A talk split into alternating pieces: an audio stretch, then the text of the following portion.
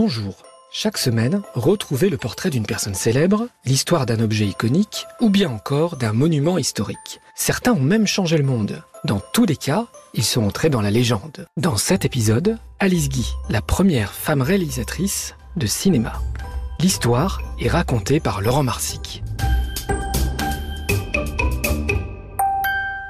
Son nom ne doit pas te dire grand-chose et pourtant, elle a été la première femme réalisatrice de films, productrice, scénariste et même directrice de studio de cinéma. Elle était française et s'appelait donc Alice Guy.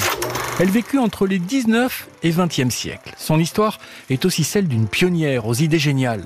Elle entre comme secrétaire de direction au comptoir général de la photographie. Elle a 21 ans. Nous sommes à la fin des années 1800. Elle y croise un autre employé, un certain Léon Gaumont, futur créateur des cinémas Gaumont. La vie d'Alice Guy ressemble presque à un de ses films, une incroyable aventure. Après le rachat par Léon Gaumont de la fabrique où tous les deux travaillent, un nouvel appareil permettant de visionner des vues animées est mis sur le marché, le phonoscope, rebaptisé bioscope, accompagné de sa caméra, le biographe. On est au tout début du cinéma. Mais ce sont des appareils peu performants et c'est un échec commercial cuisant. Alice Guy propose alors à Léon Gaumont d'offrir un cadeau aux acheteurs comme pour les dédommager. Bien des années plus tard, Alice Guy l'a raconté à la télévision. Enfin, il me semblait qu'on pouvait faire mieux. Et j'ai proposé à M. Gaumont de faire quelques scènes de cinéma. Il m'a dit oui, c'est une affaire de jeune fille, en effet.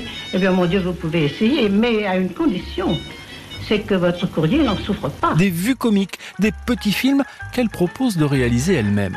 La carrière d'Alice Guy est lancée. On lui doit aussi plus tard ce qui est considéré comme le premier péplum de l'histoire du cinéma, La Passion de Jésus-Christ. Nous sommes en 1898. Elle réalisera dans sa vie plusieurs centaines de films. Aux États-Unis, elle crée une société de production avec son mari, la plus grande des États-Unis, on est avant la naissance d'Hollywood. Et le moteur est demandé. Mais la vie d'Alice Guy va prendre un tournant dramatique. Après son divorce et la vente de sa société pour éponger les dettes contractées par son mari, elle revient en France et tente en vain de récupérer ses films. Elle n'en retrouvera hélas que trois. Elle meurt à l'âge de 94 ans, en 1968. Et chaque année, en souvenir de son travail et de son combat pour que les femmes puissent trouver une place juste dans le monde du cinéma, un prix est remis, le prix Alice Guy, qui récompense donc chaque année une réalisatrice de film.